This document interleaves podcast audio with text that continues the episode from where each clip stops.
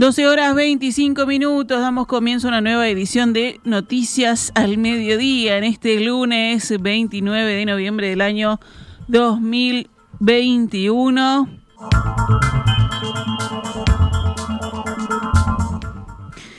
En las elecciones de directores sociales del Banco de Previsión Social celebradas ayer, los ganadores fueron, en el orden de los trabajadores activos, el candidato del PIT-CNT, Ramón Ruiz, en el orden de los pasivos, el de la Organización Nacional de Jubilados y Pensionistas del Uruguay, ONACPU, Sixto Amaro, y en el orden de las empresas, el de un solo Uruguay, José Pereira. Ramón Ruiz y Sixto Amaro fueron reelectos en sus cargos la gran novedad se produjo en el orden empresas, donde se impuso el candidato de un solo Uruguay, José Pereira, de la lista 26, sobre Marcelo Ríos, de la lista 22, que era impulsado por las principales cámaras empresariales, que hasta ahora habían tenido la representación en el directorio a través de Elvira Domínguez. Con el escrutinio ya completado en la Corte Electoral, Pereira ganó en el rubro Empresas con 78.166 votos frente a 50.667 de Ríos. En este orden, el voto en blanco más el anulado sumó 26%. En el orden de los jubilados, Amaro obtuvo 148.159 votos, Victoria Paz de Un Solo Uruguay 120.979 y Héctor Morales de la Coordinadora de Jubilados y Pensionistas del Uruguay 24.362. Los votos en blanco y anulado llegaron a 12%. En el orden de los trabajadores, Ruiz consiguió 426.455 votos y Lisboa obtuvo el 252.625. Los sufragios en blanco más los anulados fueron del 22%.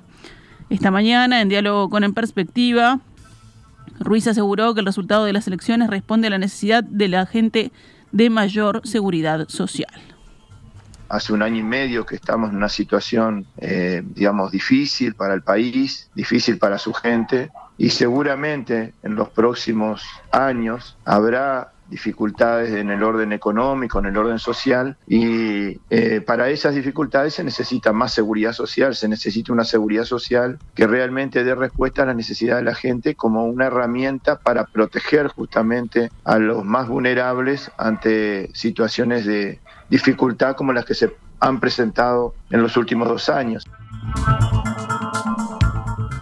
Consultado sobre su contrincante, Luis Lisboa, a quien ya se había enfrentado en las urnas en 2016, Ruiz aseguró que en esta ocasión la elección fue distinta porque Lisboa contaba con el apoyo del movimiento Un Solo Uruguay que en la elección anterior nosotros enfrentamos al actual candidato de un solo Uruguay por los trabajadores, pero solamente él, con el apoyo sí en aquel momento de la estructura del Partido Nacional, pero en este momento, además de la estructura del Partido Nacional y, de, y del candidato, enfrentamos a un movimiento que presentó tres candidatos en los tres órdenes. Entonces, esta campaña fue muy distinta. Eh, nosotros no pudimos, este, eh, digamos, confrontar con las propuestas de, Lisboa, sino que tuvimos que confrontar con las propuestas de un solo Uruguay que planteaba en los tres órdenes candidatos y en los tres órdenes planteaba una visión de la seguridad social que si, la, si, si ustedes tuvieron oportunidad de, de, analizarlas, es un retroceso de 100 años para, para el sistema de seguridad social que hoy conocemos.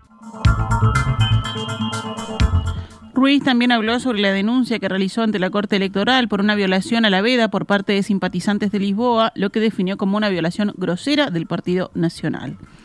Los comicios del BPS tuvieron una participación del 77% de los habilitados para votar, un punto porcentual más que en los comicios anteriores, que fueron en 2016.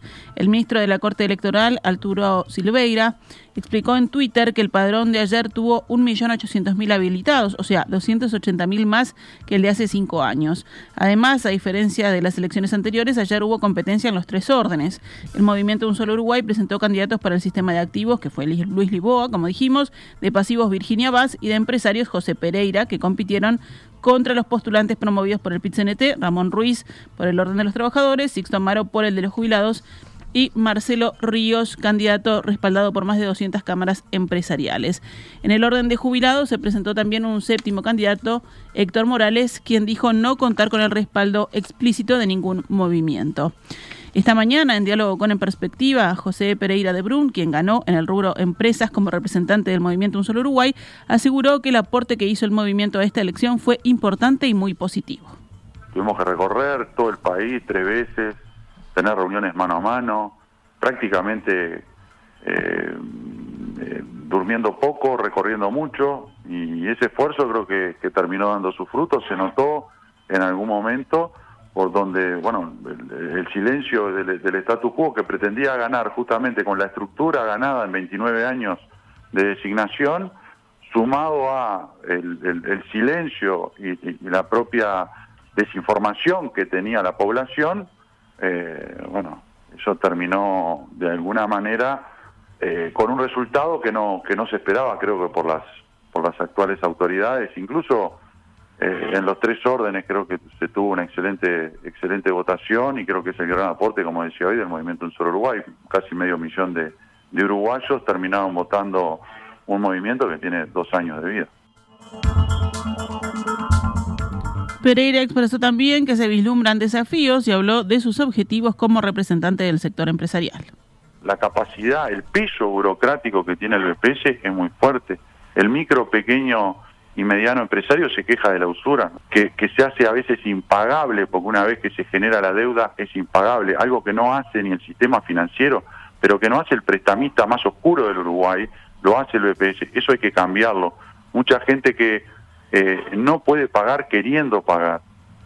Son muchas cosas que nosotros empezamos a ver y que creo que de alguna manera terminan demostrando eh, el resultado en el orden empresarial. El más atacado por el banco por el banco de previsión eh, por el banco de previsión social y una cultura claramente empresarial antiempresarial es la que termina definiendo creo esta elección ante una estructura que llevaba mucho tiempo y donde habían muchos actores de peso.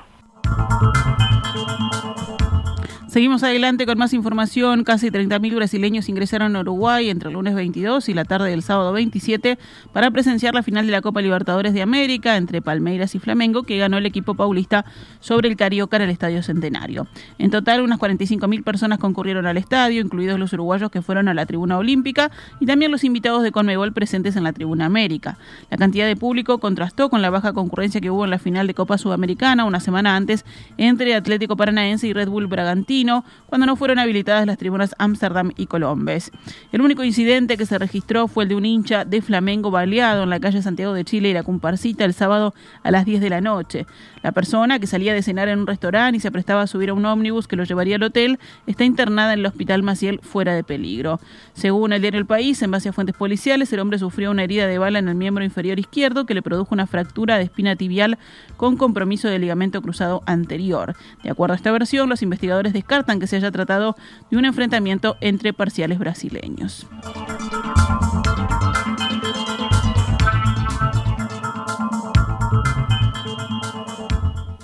Pese a que la llegada de brasileños fue menor a lo esperado, el gobierno resaltó que Uruguay quedó muy bien posicionado a nivel mundial para seguir organizando eventos de carácter internacional. El secretario de Presidencia, Álvaro Delgado, en diálogo con Subrayado, afirmó que la organización de las finales fue producto de la buena gestión de la pandemia. Se está viendo en todo lado del mundo. Eh, me decía el presidente Domínguez de la Conmebol que se está viendo en cruceros, en aviones, en millones, cientos de millones de personas están viendo hoy eh, uno de los partidos más importantes del fútbol mundial, que es la final de la Libertadores, ¿no? Y, y esto en Uruguay, donde hay la promoción del país, donde hay un video del país, pero además todo el mundo hablando de la muy bien organizado que estuvo, yo creo que le hace muy bien. ¿Por qué? Porque Uruguay se posiciona como un país con con la capacidad de organizarlo, con la seguridad para organizarlo y además con un estatus sanitario que nos da mucha garantía y le da garantía a los que vienen para poder, para poder organizarlo. O sea que ojalá sea el primero de varios eventos, no solo deportivos. Por su parte, el presidente de la Asociación de Hoteles y Restaurantes, Francisco Rodríguez, dijo en perspectiva, a modo de evaluación primaria del arribo de brasileños, con motivo de la final de la Copa Libertadores, que se cumplió con las expectativas, sobre todo para Montevideo en el sector hotelero, y que el viernes hubo un movimiento importante en el sector gastronómico. Desde la Cámara de Turismo informaron en perspectiva que el alojamiento en Montevideo estaba prácticamente completo. En Colonia la ocupación rondó el 50%. Desde la Asociación de Hoteles y Restaurantes, la gastronomía duplicó su trabajo en comparación con el fin de semana anterior. Inclusive el domingo hubo un crecimiento.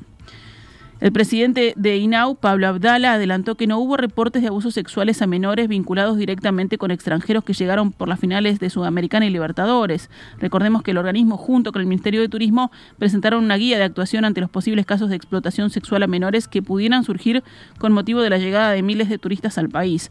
Abdala dijo en declaraciones a Radio Montecarlo que se encuentra aguardando los informes del director de espectáculos públicos sobre las intervenciones y actuaciones de los inspectores durante estos dos últimos fines de semana como lo hacen habitualmente, recorrieron distintos centros nocturnos, eh, particularmente planificaron su actividad en función precisamente de las zonas de mayor influencia y de los locales vinculados en esas zonas eh, con relación a, esta afluencia turística tan importante que tuvimos. Veremos, allí es probable que se hayan detectado algún tipo de irregularidades o que haya sido menester labrar algún acta por la presencia de menores, como ocurre habitualmente, pero reitero, dentro de lo que es habitual en cuanto al trabajo del cuerpo efectivo de, de espectáculos públicos. Pasamos ahora a datos de la emergencia sanitaria. Ayer domingo fallecieron cuatro personas con coronavirus en Uruguay, dos mujeres de 39 y 82 años y dos hombres de 42 y 87 años de edad.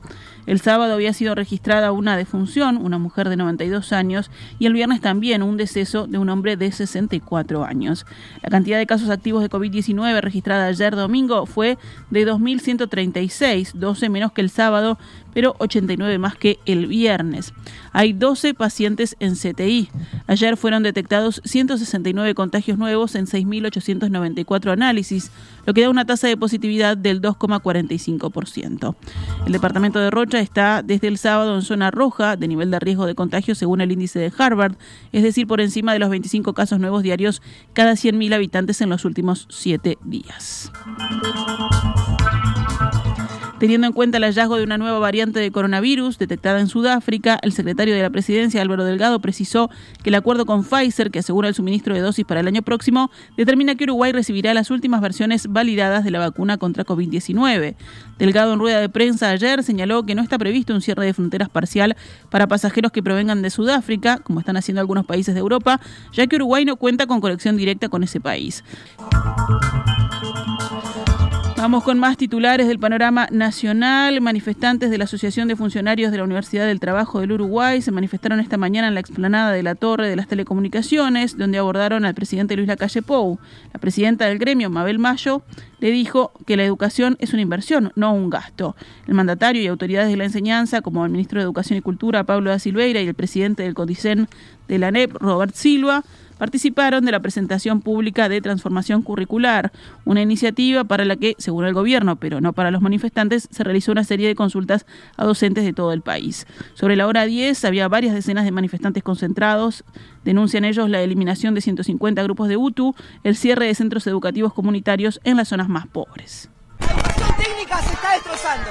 La gente más necesitada se queda sin grupos. Los alumnos se quedan sin clases. Antes de entrar a la torre de las telecomunicaciones, la calle Pau se detuvo unos segundos a escuchar el planteo y pidió que le acercaran por escrito el reclamo para poder tratarlo más adelante. Hoy se presenta la supuesta reformulación educativa del ciclo básico tecnológico, que significa para nosotros el recorte de muchísimas horas y de grupos, indicó Mayo en rueda de prensa. Además, dijo que de ninguna manera les consultaron a los docentes sobre la reforma educativa. Aseguró que las asambleas técnico-docentes fue unánime el rechazo hacia la propuesta, que además despierta un profundo rechazo en ámbitos estudiantiles y comunitarios. En diálogo con el observador, Mayo aseguró que se cerraron más de 100 clases en Montevideo y unas 70 en Canelones sin haber terminado el planillado de clases. Afirmó que se cerraron 60 grupos en el Instituto Tecnológico Superior. Rápidamente hablamos de economía. El Ministerio de Economía y Finanzas proyecta que para principios de 2022 Uruguay va a alcanzar los niveles económicos de la prepandemia, es decir, de 2019. Esta mañana, en la entrevista central en perspectiva, Marcela Bención, directora de Política Económica del Ministerio de Economía y Finanzas, explicó que si se observan los niveles económicos de 2019 y se lo analiza de manera trimestral, se espera que la recuperación económica ya empiece a sentirse en este último trimestre del año y que afiance a principios de 2022 Nosotros estamos esperando este, una recuperación en el entorno del 4% para el segundo real para el segundo semestre este, del año 2021, eh, seguramente un poquito más del 4 en, en el tercer trimestre y, algo menos en el, en el cuarto trimestre, lo cual daría ese 3,5% de este, crecimiento real promedio eh, que este, esperamos para este año 2021 y que en general eh, hoy hay prácticamente coincidencia con la mayor parte de los analistas. Básicamente la encuesta de expectativas que publica el Banco Central habla de un 3,1 de crecimiento esperado en mediana para este año 2021. Mención explicó que al país le ha costado la recuperación porque a diferencia de otros países de la región, Uruguay necesita rebotar menos que otros para alcanzar los niveles de la prepandemia y enfatizó en el golpe que generó en la economía la falta de turismo en la temporada 2021. La importancia del turismo en la economía uruguaya, que tiene una importancia este, 8, 9, 10 veces más que otros países de la región y particularmente, además de que es más importante el turismo en el nivel de actividad este, anual, en el caso de Uruguay, comparado con otros países de la región, en particular el turismo en Uruguay está altamente concentrado en el primer trimestre del año y por eso eso explica este, esa caída del PIB eh, que hubo en el, en el primer trimestre del año eh, por el efecto este, turismo. ¿sí? Pese a la mala temporada del verano pasado, la economista indicó que para esta temporada se espera llegar a un 70% de los niveles de prepandemia en lo que refiere a turismo, en referencia a los datos del 2019, y que se espera que para el año 2023-2024 se llegue al 100% pese a las diferencias cambiarias que podrían perjudicar al país nuestra, economía recibe muchas veces un turismo de, este, de clase media alta y alta, y eso obviamente este, quizás el, factor este, precio eh, es menos relevante para ese tipo de, turistas, no obstante lo cual obviamente este, eh, la clase media argentina sin lugar a dudas que este, eh, le pesa y mucho el factor precio, lo mm. cual, como, siempre decimos en estos momentos, la importancia de que los operadores turísticos tengan eso en cuenta este, para generar más cantidad eh, con un mejor precio, ¿no? Pero este, de todas maneras, eh, nosotros eh, estamos previendo una recuperación sin lugar a dudas, porque la, la, región, más allá de todas sus dificultades, se está reactivando, este, más menos, con, mm. con, con, dos pasos adelante y uno atrás a veces, pero se está reactivando y eso claramente este, debe mejorar. Consultada sobre los niveles de pobreza y el ajuste de la recaudación, Mención aseguró que no son factores contrapuestos y enfatizó que en tanto se mantengan los niveles de inversión, se generará más empleo para los uruguayos. La evolución de los ingresos está estrechamente vinculada al mercado laboral. En la medida en que el mercado laboral mejora, eh, esa pobreza se reduce. Y lo vimos en las mediciones este, bimestrales que de alguna manera el Instituto de Estadística sacó eh, eh, en abril de este año. Básicamente medía los niveles de pobreza cada dos meses, pero de alguna manera eso lo que demostraba es que la pobreza subió fuertemente en el pico de la pandemia, pero luego terminó el el año 2020 en niveles de 9,5, 9%, que eran los niveles de fines del 2019, este, con, con, el anterior gobierno este, eh, del Frente Amplio. Entonces, eh, eh, ¿qué mostró eso? Que justamente como una, hubo una mejora notoria el año pasado al interior del año del mercado laboral, los guarismos de pobreza bajaron. Actualizamos a cuánto cotiza el dólar a esta hora en pizarra del Banco República. 43 pesos para la compra y 45,20 para la venta.